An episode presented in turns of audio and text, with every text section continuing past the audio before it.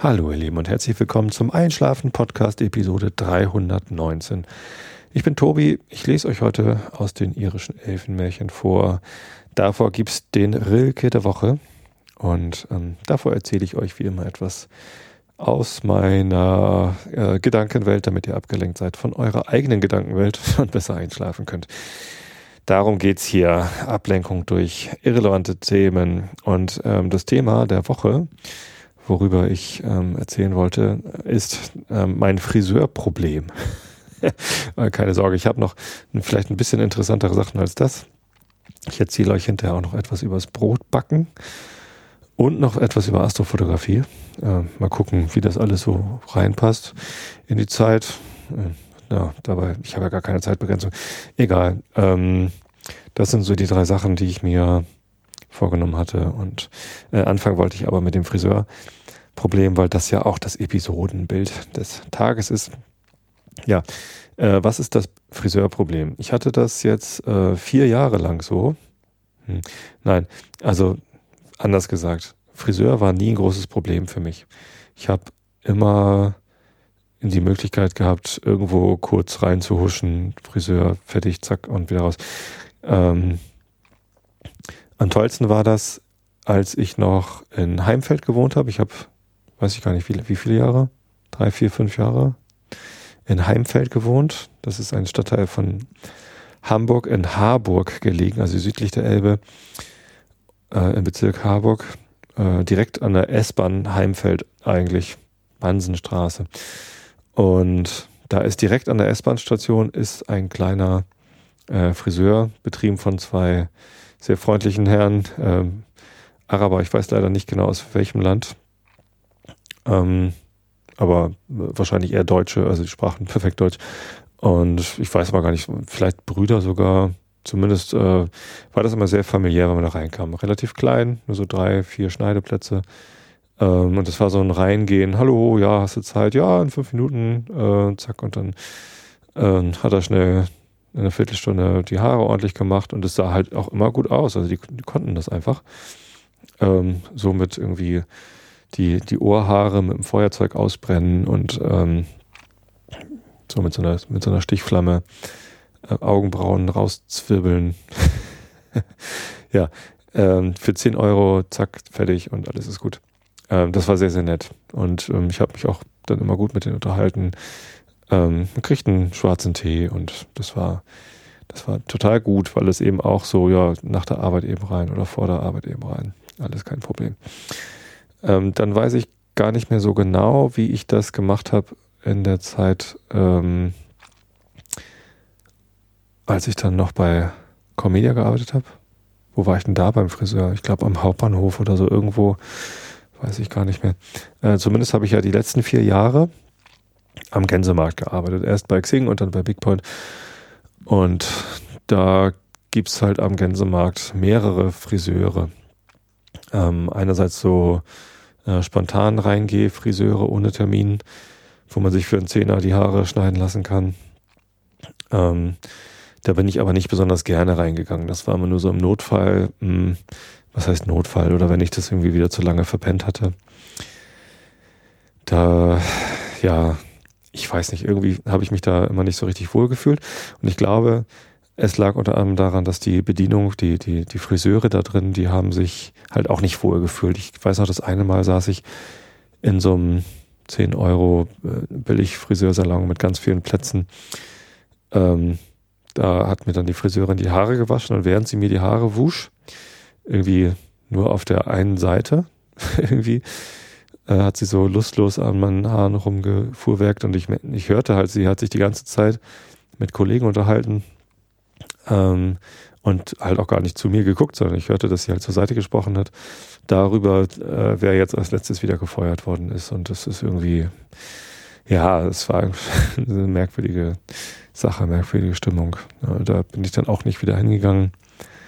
Ähm, genauso am Hauptbahnhof gibt's den, äh, so ein Rüf heißt der, glaube ich, RYF.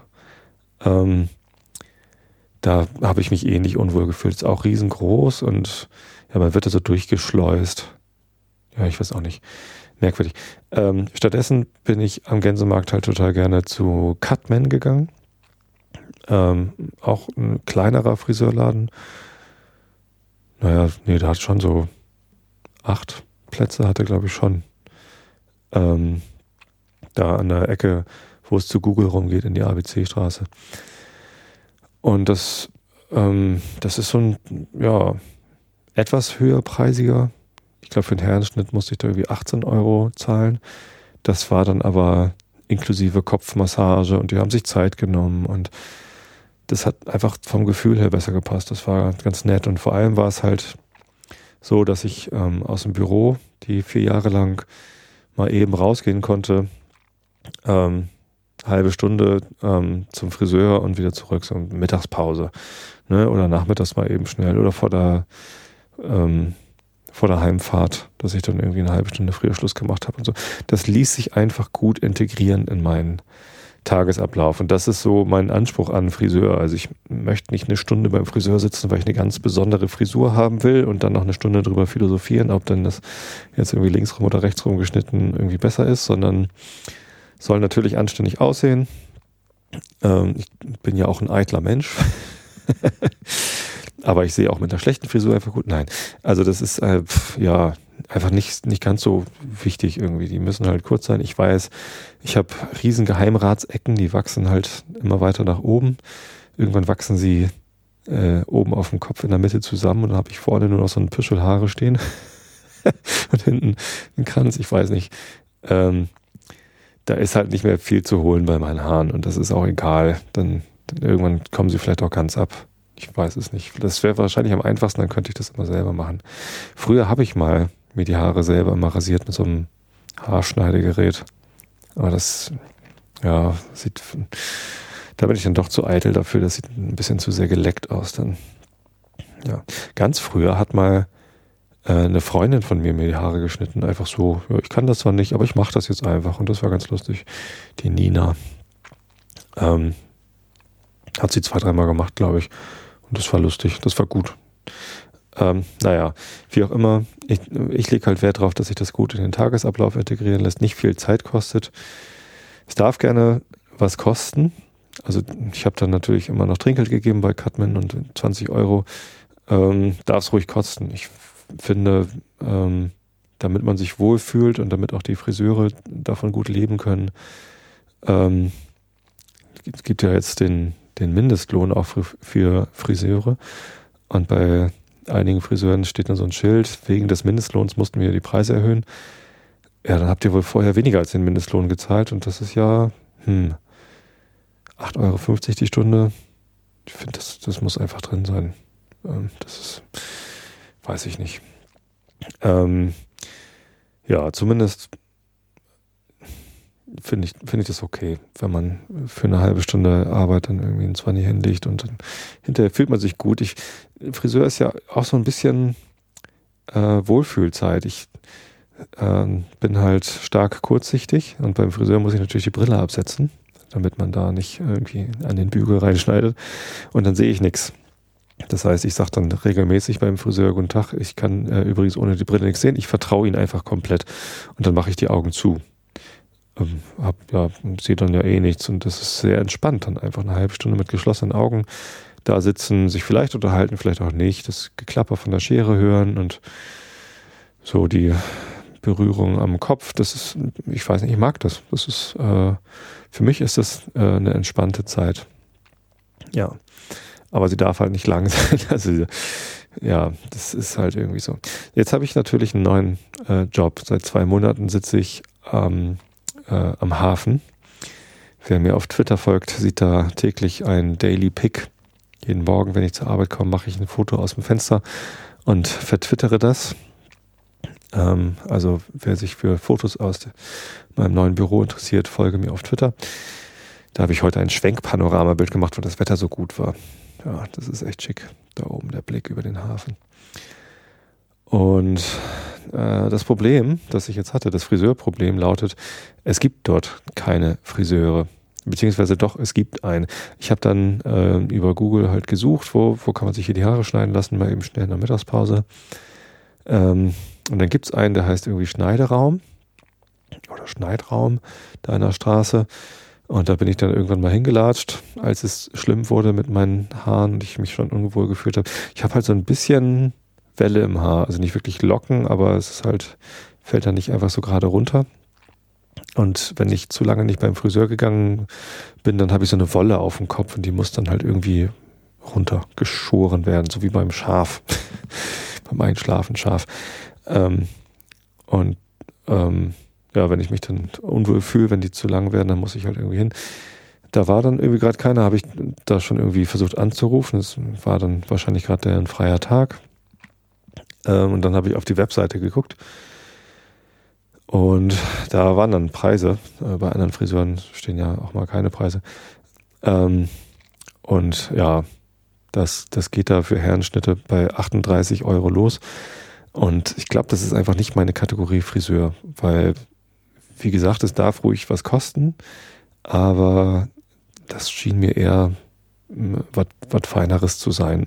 Ich glaube, da würde ich mich dann auch wieder nicht wohlfühlen. Das ist nicht das Richtige, wenn ich, wenn ich nicht so wirklich viel Wert auf die Frisur lege, sondern nur darauf, dass es halt irgendwie ordentlich aussieht und, und angenehmes Klima ist und, und ich da schnell wieder rauskomme, dann will ich da eigentlich auch nicht äh, dann irgendwie mit Trinkgeld und vielleicht noch ein bisschen Wachs in die Haare oder so äh, bei über 40 Euro da rausgehen. Das mache ich nicht. Das, nee, nee, nee, nee, das ist irgendwie nicht das Richtige.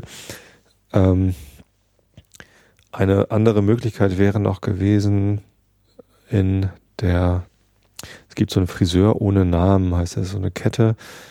Darüber hatte ich ein bisschen was Gutes gehört. Irgendwie Reviews im Netz waren ganz okay. Da geht ein Herrenschnitt aber bei 21 Euro los und das ist dann auch mal so ein bisschen so ab 21 Euro heißt, wenn das dann mit Waschen ist oder mit irgendwie was, wo sie dich fragen sollen, noch irgendwie das und das, dann weiß man aber nicht, ähm, wo der Preis landet. Und deswegen, oh, ich, ich möchte das eigentlich auch nicht unbedingt ausprobieren und dann aus Versehen 40 Euro für eine Frisur bezahlen, die ich, die ich nicht brauche. Ähm, tja, also stand ich so ein bisschen auf dem Schlauch. Was mache ich denn jetzt? Die Haare wurden immer länger. Und die Lösung des Ganzen ist halt einfach, na gut, es muss halt einfach mehr Zeit kosten. Und ich muss Zeit vom Wochenende opfern. Insofern war ich dann am Samstag hier auf dem Dorf beim Friseur. Ähm, meine Frau und meine Mutter, die gehen beide in Hollenstedt äh, seit vielen Jahren zum Friseur. Friseur Hollenstedt, irgendwie Christine Aldach heißt er, glaube ich. Ähm, und ich war da auch schon mal und das ist da auch nett und das ist auch familiär. Ähm, da kostet ein Herrenschnitt irgendwie ab, ab 14 Euro oder ab 11 Euro. Keine Ahnung. Irgendwie so 14,50 habe ich jetzt, glaube ich, gezahlt, dann plus Trinkgeld. Und das, die nehmen sich da auch eine halbe Stunde Zeit und das ist irgendwie, ja, das, das ist jetzt irgendwie, glaube ich, das Richtige. Dann muss ich halt irgendwie bewusst dann am Wochenende äh, ein bisschen Zeit nehmen. Ich könnte das natürlich auch weiter nach der Arbeit machen, aber für mich gilt halt immer, ich kann halt nur einmal die Stunde nach Hause fahren, deswegen ist es ein bisschen schlecht, so normal Feierabend zu machen und dann noch zum Friseur und dann nach Hause, dann bin ich einfach immer eine Stunde später zu Hause als geplant, ähm, wenn es nicht äh, wirklich so in zu Fuß Entfernung ist. Tja, naja, so ist es halt. Jetzt, jetzt muss ich halt in, in Hollenstedt zum Friseur. Aber endlich sind die Haare ab, die Wolle ist vom Kopf runter und kann mich wieder unter Menschen trauen. Ja, das fühlt sich ganz gut an. Naja, vielleicht hat sich das, sobald meine Geheimratsecken oben auf dem Kopf zusammenwachsen, hat sich das Thema dann eh gegessen und dann muss der Langhaarschneider arbeiten. Vielleicht, vielleicht auch nicht. Gut. Ähm, mit kurzen Haaren, mit ordentlicher Frisur backt es sich natürlich gleich viel besser, habe ich gedacht. Insofern habe ich am Samstagabend ein Brotteig angesetzt. Ich habe ja in letzter Zeit ab und zu mal versucht, Brot zu backen. Nach ähm, irgendwelchen Rezepten, die ich so im Netz gefunden habe. Ich habe von einem Hörer ein ganz tolles Baguette-Blech bekommen, so ein Lochblech, das so, so Mulden hat. Und ähm, das mache ich gern. Brotbacken ist toll und Baguette ist auch irgendwie einfach, französisches Baguette. Ähm, kann man gut vorbereiten und ja, keine Ahnung. Und dann habe ich äh, beim auf dem Twitter-Feed von Herr Grün kocht. Ich weiß gar nicht so genau, wer das ist, der, der bloggt halt über, über Kochen und, und Essen und so und kommt auch aus Hamburg, habe ich jetzt festgestellt. Und Herr Grün kocht hat letztens ein Rezept vertwittert von der Seite ohnemist.de. Und ähm, das heißt äh, Wurzelbrot. Nee, Wurzelbaguette, genau. Äh, Wurzelbaguette und zwar ist das aus Dinkelmehl ähm, und mit Buttermilch. Und das fand ich ganz interessant und dachte, hm, kannst du mal ausprobieren. Ähm, also habe ich die Zutaten dafür gekauft und dann am Samstagabend den Teig eingesetzt. Der muss nämlich äh, 36 Stunden im Kühlschrank sein. Jetzt wollte ich euch eigentlich das Rezept vorlesen. Ich habe da extra nochmal gefragt bei dem Ralf, ob ich das denn darf. Ähm, ist kein Problem für ihn. Da hat er sich gefreut, dass jemand seine Rezepte so langweilig findet, dass er da äh, drüber berichten will. Nein, ich fand es natürlich gar nicht langweilig, sondern ich dachte einfach nur, das ist eine Sache, die ist, die ist vielleicht nicht ganz so aufregend, kann man mal erzählen. Also man braucht ein Kilo Dinkelmehl. Ich versuche jetzt gerade mal hier die, die Seite zu finden, ohne Mist.de. Naja, äh, kommt in die Shownotes. Ich versuche es mal eben aus dem Kopf ein bisschen wieder zusammenzubringen. Äh, man braucht ein Kilo Dinkelmehl. Man braucht, wo ist es denn jetzt hier? Jetzt suche ich natürlich trotzdem hier noch nebenbei. Dup, tidup, tidup. Na, egal. Ist nicht bei den beliebtesten Rezepten, ist es denn hoffentlich hinterher. Guckt alle mal auf ohnemist.de nach dem Rezept und dann verlinke ich das auch nochmal.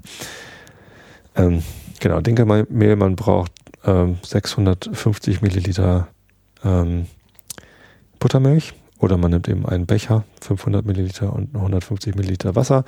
Dann braucht man äh, 10 Gramm Hefe oder so, also so ein, so ein Viertel Hefewürfel und ähm, 18 Gramm Salz. Daran sollte man denken. Ähm, ein bisschen Zucker, so zwei, zwei Esslöffel Zucker waren das, glaube ich, irgendwie so. Und ja, dann macht man halt irgendwie einen, einen Hefeteig draus den äh, knetet man dann ordentlich durch. Ich habe das mit der Hand gemacht. Ich finde das immer ganz, ganz lustig, so mit der Hand Teig durchzukneten. Und dann kommt der 36 Stunden lang in den Kühlschrank, muss danach äh, nochmal eine Stunde, äh, ja, man holt den halt raus und bringt den dann in Brotform und dann muss er halt eine Stunde noch so im Warmen, also außerhalb des Kühlschranks irgendwie rumliegen auf dem Blech. Ähm, ja, ich habe das, das Rezept in der Menge gemacht, wie es da äh, im Blog steht, also mit einem Kilo Dinkelmehl und, und so. Und das war, das war ziemlich viel. Also das sind dann drei große Baguettes geworden und, und sechs große Baguettebrötchen.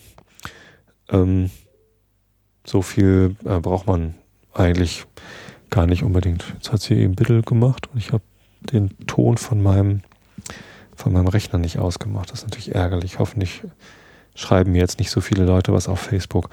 Ähm, ja, wenn ihr hier gerade live zuhört, dann schreibt mir bitte nicht auf Facebook, dass mein Sound an ist an meinem Rechner. Ähm,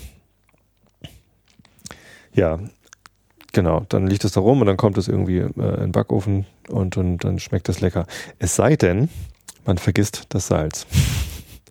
Das äh, ist mir nämlich passiert. Ich habe das am, am Samstag früh irgendwie nee, Samstagabend habe ich es angesetzt und Montag früh bin ich extra eine Stunde, äh, hat, hat der Wecker eine Stunde früher geklingelt, damit ich schnell runtergehen kann, äh, den Teig aus dem Kühlschrank und dann in Form bringen und los.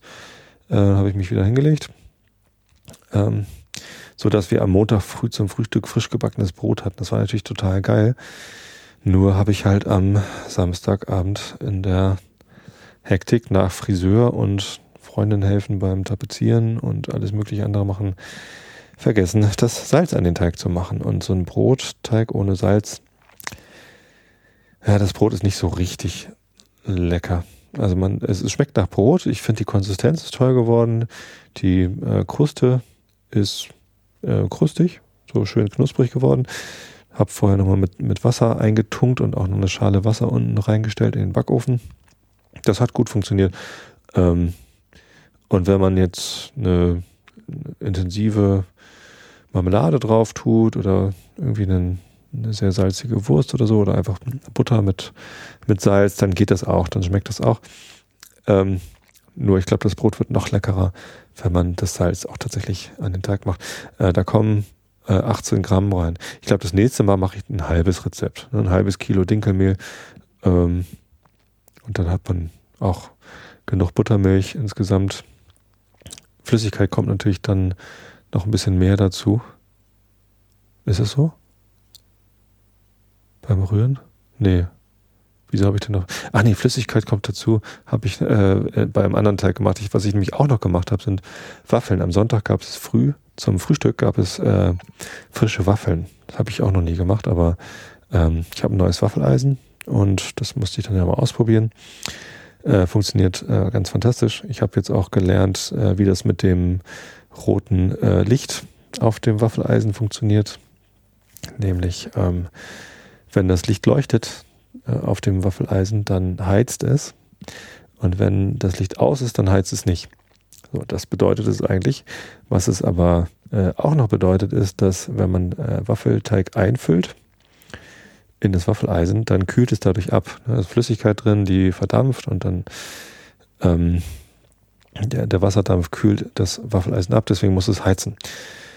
Wenn jetzt aber die Waffel fertig ist, dann ist das die Flüssigkeit da raus. Das heißt, es hört auf zu dampfen äh, und die, äh, das Waffeleisen kann sich vollständig aufheizen und dann geht das Heizen halt irgendwann aus. Das heißt, sobald das Waffeleisen aufhören kann zu heizen, ist auch gleichzeitig die Waffel fertig. Ähm, ich habe in meinem Leben schon Millionen von Waffeln gebacken. Wir haben früher so semi-professionell auf Flohmärkten Waffeln gebacken. Da hatten wir einen Riesenstand mit acht Waffeleisen und haben morgens so, so tonnenweise, also nicht Gewichttonne, sondern so, so Plastiktonnen, äh, so Wäschekorbtonnen äh, voller äh, Waffelteig angerührt mit der Bohrmaschine. Sehe ich heute noch meinen Papa vor mir, wie er äh, mit meiner Mama zusammen ähm, äh, Waffelteig anrührt und ja, halt so, immer wenn ich meine Mutter nach ihrem Waffelteigrezept frage, sagt sie, ja, das habe ich im Kopf. Du brauchst einfach 100 Kilo Mehl, 200 Eier. dann lacht, dann fängt sie schon an zu lachen, weil es ist natürlich nicht das richtige Rezept. Äh, wenn es das richtige Rezept wäre, dann könnte ich das dann auch einfach runterrechnen. Ähm, kann ich leider nicht. Ähm, muss ich immer nochmal, eigentlich muss ich doch nochmal nachgucken. Naja. Äh, wie auch immer, zumindest äh, funktioniert das so. Ich habe das irgendwie, als ich es gehört habe, zuerst gar nicht geglaubt. Tatsächlich ähm, bei dem neuen Waffeleisen, das ich da habe, ähm, funktioniert das genau wie beschrieben. Ich habe einen etwas anderen Waffelteig mal ausprobiert, weil meine Frau mir gesagt hat, sie mag eigentlich gar keine normalen Waffeln. Wahrscheinlich, weil sie uns schon damals auf dem Flohmarkt beim Waffelbacken geholfen hat. Und hinterher stinkt man halt richtig doll nach Waffelteig. Wenn man den ganzen Tag Waffeln gebacken hat, dann stinkt es halt ähm, und ja, man hat halt den ganzen Tag auch diesen Waffelgeruch in der Nase und irgendwann ist alt gut und dann, dann möchte man das nicht mehr. Wahrscheinlich hat meine Frau deshalb ein Waffeltrauma. Äh, und ich habe dann einen etwas anderen Waffelteig gemacht. Und zwar mit ähm, Haselnüssen. Ich habe äh, frisch gemahlene Haselnüsse genommen und ein bisschen Zitronenabrieb und ein kleines Fläschchen Rumaroma. Und das war ziemlich lecker. Also vor allem das mit den, äh, mit den Haselnüssen, das kommt total gut. Müsst ihr mal ausprobieren. Tja. Das war die Geschichte mit dem Brot und auch noch die Geschichte mit den Waffeln. Ähm, wie gesagt, das genaue Rezept mit dem Brot, das erzähle ich euch dann nächstes Mal, wenn ich rausgefunden habe, äh, wie das Rezept geht. Irgendwie habe ich es jetzt gerade mal eben so auf Anhieb nicht gefunden. Aber ich habe mir einen Bookmark gesetzt am Rechner und dann kann ich danach liefern. Ja. Ähm, und was war das dritte, was ich erzählen wollte? Ach so, ja, Astrofotografie. Genau. Und zwar ähm,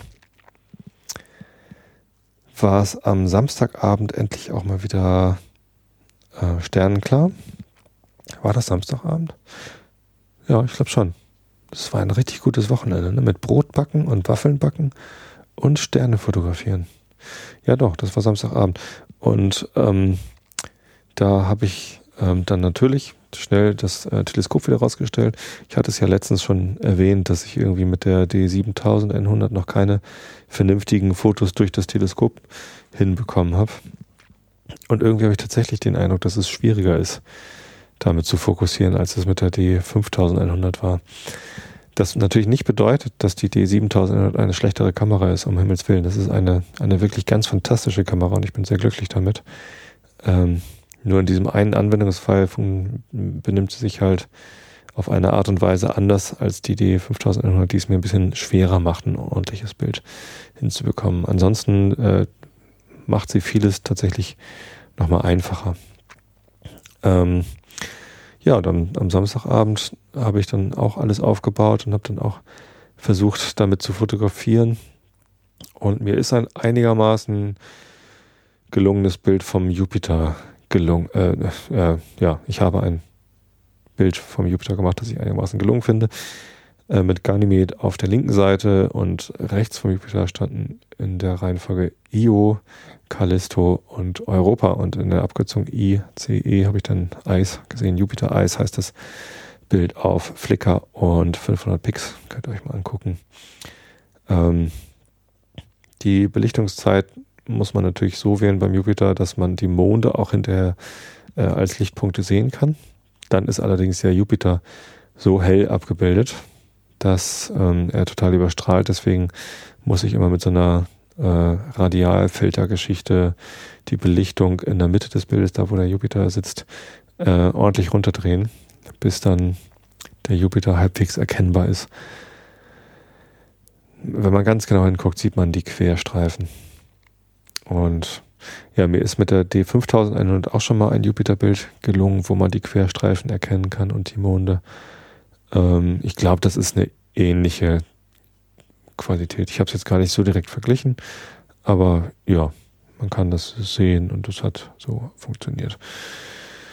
Weil ich ein bisschen äh, Probleme mit der Nachführeinheit von meinem Teleskop. Irgendwie habe ich das Gefühl, die, die führt nicht richtig nach. Da ist irgendwas mit dem Motor nicht in Ordnung. Es ist ja auch ein sehr günstiges ähm, äh, ein, ein, ein günstiges Stativ gewesen mit einer günstigen Nachführeinheit. Die ist eher so zum Beobachten gut und nicht zum Fotografieren. Ähm, wenn ich damit Fotos mache, zum Beispiel mit der, mit der Kamera und nicht Teleskop, sondern äh, mit einem normalen Objektiv. Ich fotografiere Sterne auch ganz gerne mit meiner 35 mm Festbrennweite.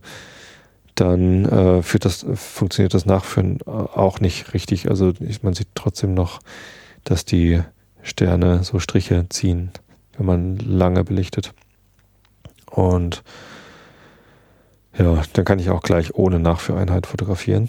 Ähm, und das habe ich dann auch noch gemacht am Samstagabend. Und zwar sowohl mit der 35 mm Festbrennweite als auch mit der 85 mm Festbrennweite.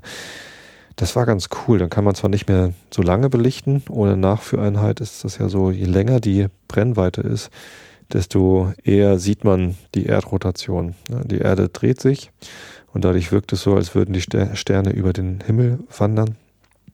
Und je länger die, die Brennweite ist, also je näher man die Sterne ranholt sozusagen, ähm,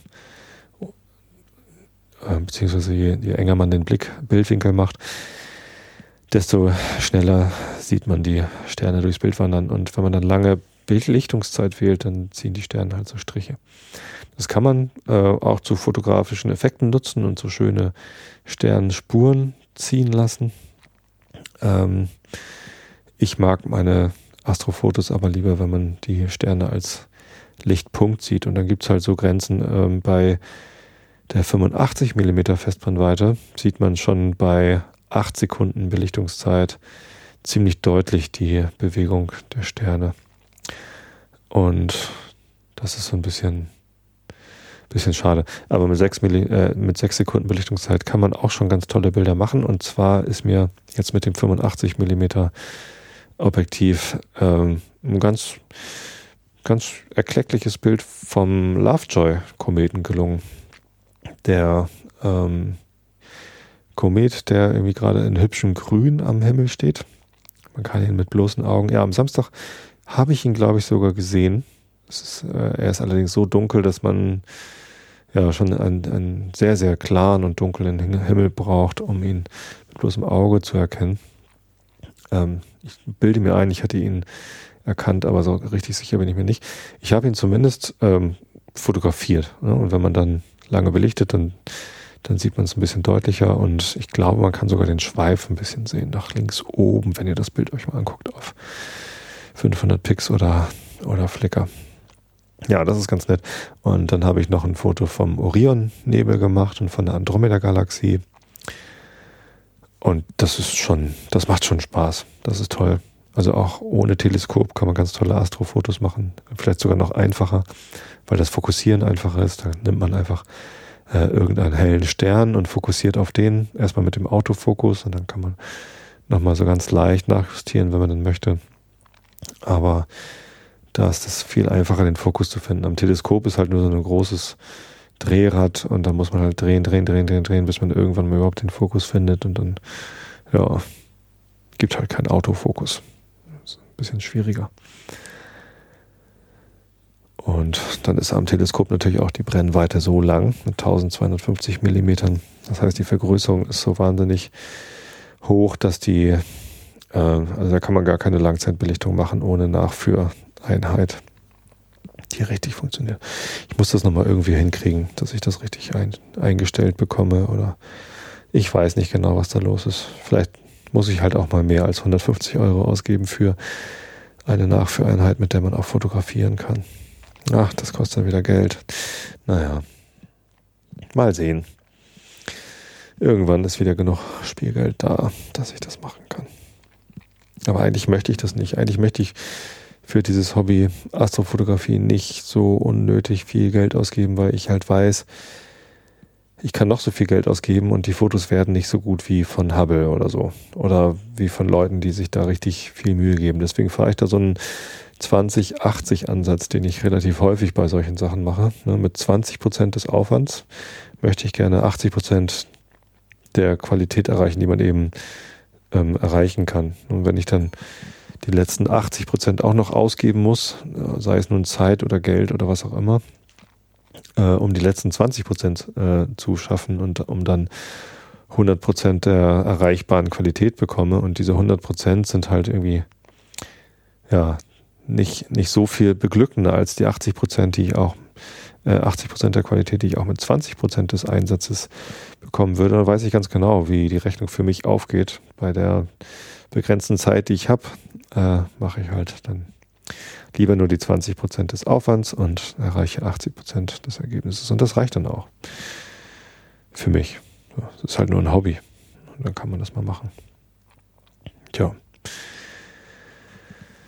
Gut.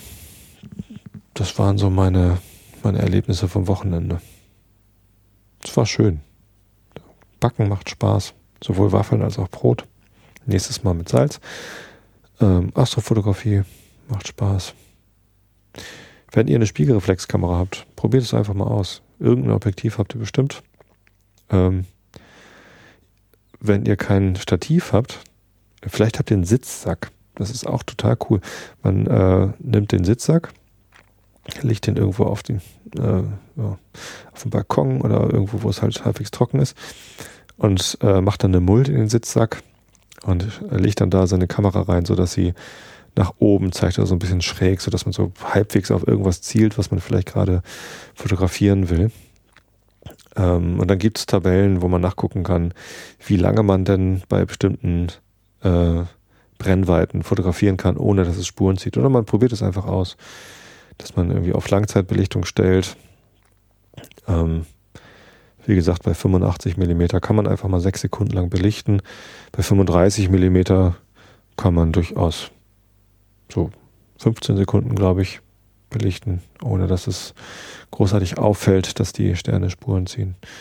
Ähm, und das macht Spaß, wenn man dann ausprobiert, okay, mit der, der ISO-Einstellung rauscht es nicht allzu stark. Ne? Wenn man ISO zu hoch einstellt, dann rauscht es. Äh, wenn man es zu niedrig einstellt, dann, äh, dann sieht man halt zu wenig Sterne.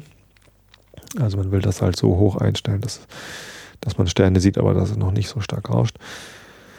Und dann die Belichtungszeit einfach so lang, dass es halt nicht verwischt. und die, die Blende möglichst weit auf.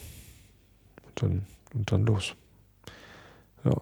Bin gespannt auf eure Bilder. Schickt mir Links, wenn ihr was geschafft habt. So, und jetzt lese ich euch den Rilke der Woche vor. Der heißt heute Der Stifter. Ja. Das war der Auftrag an die Malergilde. Vielleicht saß ihm der Heil. Ich habe mich schon äh, in der zweiten Zeile verlesen. Ich fange nochmal vorne, von vorne an, Entschuldigung. Der Stifter. Das war der Auftrag an die Malergilde. Vielleicht, dass ihm der Heiland nie erschien. Vielleicht trat auch kein heiliger Bischof milde an seine Seite, wie in diesem Bilde, und legte leise seine Hand auf ihn. Vielleicht war dieses alles so zu knien, so wie es alles ist, was wir erfuhren, zu knien, dass man die eigenen Konturen, die auswärts wollenden, ganz angespannt im Herzen hält, wie Pferde in der Hand, dass, wenn ein Ungeheures geschehe, das nicht versprochen ist und nie verbrieft, wir hoffen könnten, dass es uns nicht sehe und näher käme, ganz in unsere Nähe, mit sich beschäftigt und in sich vertieft. Das war der Stifter. So. Jetzt gucke ich mal eben in den Chat. Achso, jetzt bin ich wieder rausgeflogen. Nee. Gibt es im Live-Chat noch irgendwelche konkreten Hinweise und Fragen? Mm -mm -mm.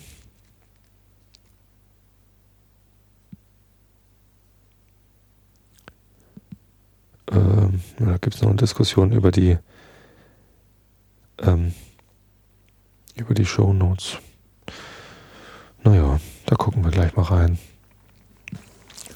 Und ich lese euch jetzt einfach ein bisschen was vor. Wir sind auf Seite 37, Teil 8, über die schottischen Elfen. Augen zu und zugehört. Achtens, Wechselbälge. Zu den bösen Gelüsten der Elfen gehört auch die Neigung, Kinder zu stehlen, wobei sie eine besondere Geschicklichkeit bezeigen. Oft haben sie einer unerfahrenen Mutter ihr, liebes, ihr liebes Kind am hellen Tag weggenommen und einen Wechselbalg an seine Stelle gelegt, dessen lügenhafte Krankheit und Tod die Laster der armen Eltern noch schwerer machte aber auch dem Vater, der sein Kind mit aufs Pferd genommen hatte, haben sie es vom Arm weggestohlen. Zwei Männer von Strathspey pflegten eine Familie in Glenlivet wegen eines nachts am sichersten zu, zu treibenden Verkehrs mit gebranntem Wasser zu besuchen. Einmal, als sie eben mit Zumessen in dem Hause dort beschäftigt waren, stieß das kleine Kind, das in der Wiege lag, einen heftigen Schrei aus, als wenn es einen Schuss getroffen hätte. Die Hausfrau schlug sogleich das Kreuz über das Kind und hob es aus der Wiege. Die beiden Männer hatten aber nicht weiter Acht drauf, und als ihr Geschäft zu Ende war, machten sie sich mit ihrer Ladung auf den Weg.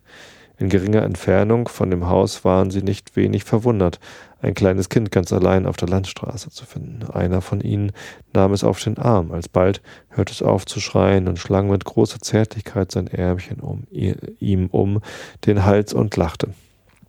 Als sie es genauer betrachteten, erkannten sie das Kind ihres Freundes und hatten gleich Verdacht auf die Elfen, zumal sie sich des ausgestoßenen Schreis erinnerten.